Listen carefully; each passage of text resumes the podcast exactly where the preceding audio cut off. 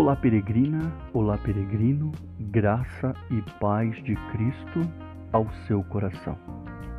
O Evangelho de Cristo Jesus, em Mateus, capítulo 5, versos 21 e 22, diz o seguinte: Ouvistes que foi dito aos antigos: Não matarás, mas qualquer que matar será réu de juízo. Eu, porém, vos digo que qualquer que sem motivo se encolerizar contra o seu irmão, será réu de juízo. Você tem algum ódio de alguma pessoa? Já chegou a odiar alguém tanto ao ponto de desejar que essa pessoa estivesse morta? Se você está pensando, ah, eu não, eu não, me permita então reformular a pergunta. Você tem dirigido sempre numa boa estrada?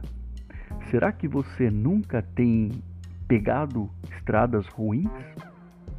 Olha, se formos homens honestos, todos nós provavelmente admitiremos ter tido uma forte antipatia por alguém em algum momento de nossas vidas. Pessoas que, quando entraram por exemplo, na mesma sala em que nós estávamos, faziam o nosso sangue ferver. Mas a Bíblia nos diz em 1 de João, capítulo 3, verso 15, que quem odeia o seu irmão é assassino. E vocês sabem que nenhum assassino terá vida eterna em si mesmo. Sabemos que o assassinato ele é um pecado diante de Deus mas Deus diz que se nós odiarmos outra pessoa, então da mesma maneira estamos cometendo um pecado. No Sermão da Montanha, Jesus se referia aos dez mandamentos quando disse em Mateus 5, do verso 21 ao 22: Vocês ouviram o que foi dito aos seus antepassados: Não matarás, e quem matar estará sujeito a julgamento. Mas eu lhes digo que você, qualquer um que se irar contra o seu irmão estará sujeito também a julgamento. Podemos nos sentir bem sobre não matar, mas será que nós nunca odiamos alguém?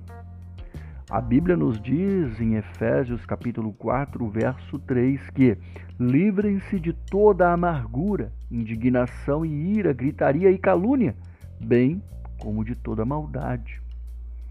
Se formos também ao texto de Mateus 5,44, nós vamos ver também que a Bíblia nos ensina que nós devemos amar e não odiar os nossos inimigos.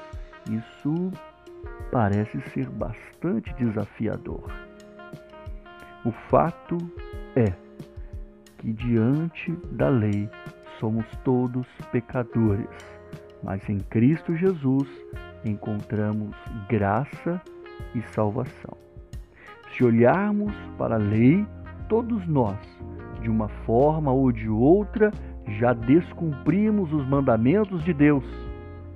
E, no entanto, todos, sem exceção, precisamos do perdão de Deus, e isso ele nos oferece graciosamente e amorosamente, desde que voltemos-nos para Ele. Pense sobre isso e que Deus abençoe o seu dia. Do seu amigo e irmão em Cristo Jesus, Marcos, o peregrino cristão.